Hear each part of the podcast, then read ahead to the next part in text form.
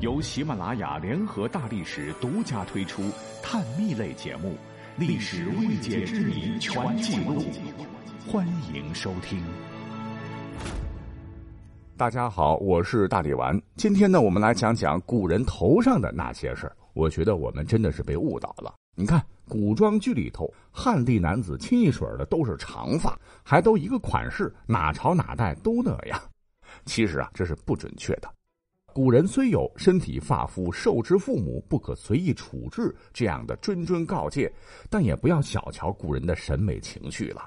你看我们今人隔三差五还想换个新发型的，更何况男子都有梳妆盒的古人乎？其实，男子发型各个时期有各个时期的审美。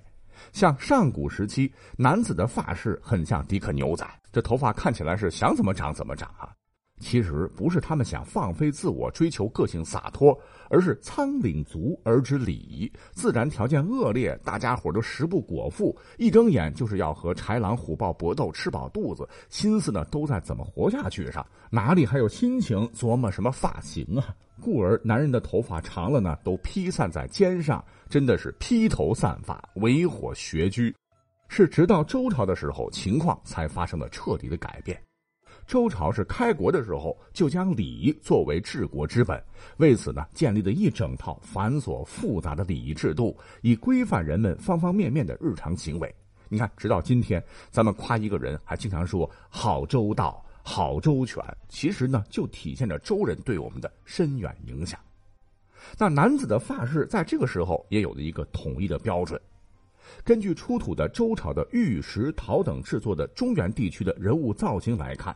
周人都是将头发梳到头顶，挽成发髻竖起来。最初的发髻是小面团状啊，有点可爱。后来呢，逐渐变成了锥子状，视为锥髻，就稍微严肃一些了。当时的贵族男子呢，都是头顶上有发髻，戴上冠，并用髻，也就是簪子穿过，固定在脑袋上。古人常说“男子二十而冠”，这是上层男子成年后的一种标准发饰。而要由之前头发都是垂下来的垂鬓换成发髻，那古人眼中是极为重视的，一定要挑选黄道吉日，找家族中德高望重的长辈为男子挽髻并戴冠，这就标志着男子成年可以娶妻生子，正式步入社会了。这便是礼法当中强调的冠礼，也是古代男子的成年礼。而庶人就是老百姓吧。田间劳作、日常生活时，晚上的发髻只是用巾包起来就可以了。那一群人用冠，一群人用巾，就体现了古人身份的不同。更有趣的是，也就是在这个时候，诞生了上古五行之一的坤刑。其实啊，是古人假托尧舜禹，依据前朝刑法创制的，分别是墨、翳、飞、弓和大辟。墨就是脸上或身体的其他部位刺客符号或字迹，耻辱的象征。现代人可能觉得，哎，这还挺有个性的，这不是纹身吗？而缢就是割掉鼻子，飞就是斩削犯人的脚，弓就是破坏生殖器官，大辟就是直接死刑。那你会问，坤刑呢？这里边没有啊？其实周朝规定，王族中犯宫刑者，以坤代宫，就是断长发为短发。至秦时，成为了一种古人看起来非常残忍的刑法，这剔除受刑者的须发。要知道，古代蓄发留须是男子的正常状态，强行剔除会对罪犯造成极大的心理伤害，使其备受社会歧视，那真是比死刑还残忍啊！当然了，这个刑罚要到现在，快给我剃个光头，那我还觉得凉快呢。据考证，到了秦汉的时候，在之前的基础上，男子的发髻又变得略有不同了。我们可以参照秦始皇兵马俑哈，你就知道当时男子流行的发型是什么。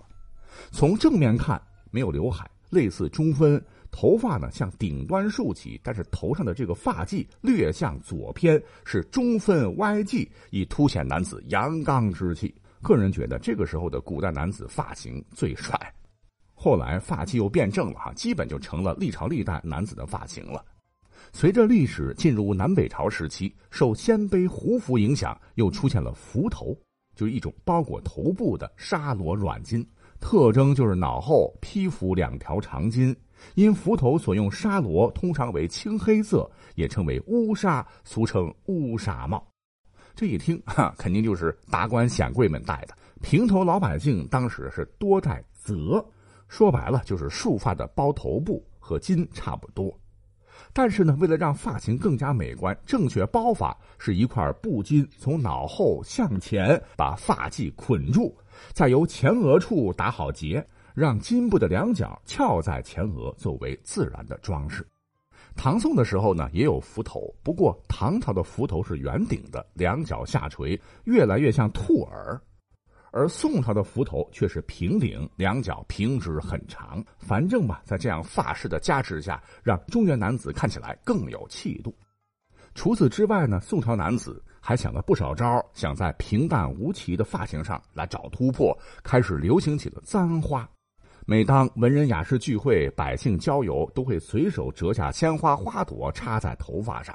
你像是著名的文人苏轼啊。曾在牡丹盛放的时节赏花饮酒会友归来，特赋诗一首说：“人老簪花不自修，花应羞上老人头。醉归福禄人应笑，十里珠帘半上钩。”可见当时满头插花，老人家也是可以的。